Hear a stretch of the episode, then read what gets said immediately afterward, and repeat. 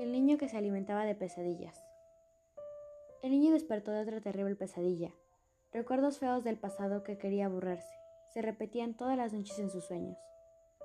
Al niño le aterraba irse a dormir, así que un día fue a ver a una bruja y le suplicó: Por favor, llévese mis recuerdos feos para que no vuelva a tener pesadillas, y yo haré lo que me pida. La bruja accedió. Pasaron los años, y el niño se hizo adulto. Ya no tenía pesadillas, pero por algún extraño motivo no era feliz. Una noche hubo una luna de sangre y la bruja volvió a aparecer para llevarse lo que él le había prometido a cambio de su deseo. Y el niño le gritó lleno de rencor. Todos mis recuerdos desaparecieron. Pero, ¿por qué? ¿Por qué no puedo ser feliz?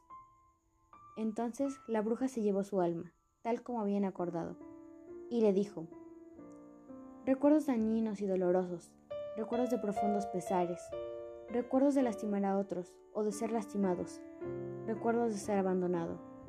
Solo quienes tienen esos recuerdos enraizados en el corazón se vuelven más fuertes y fervorosos y emocionalmente flexibles.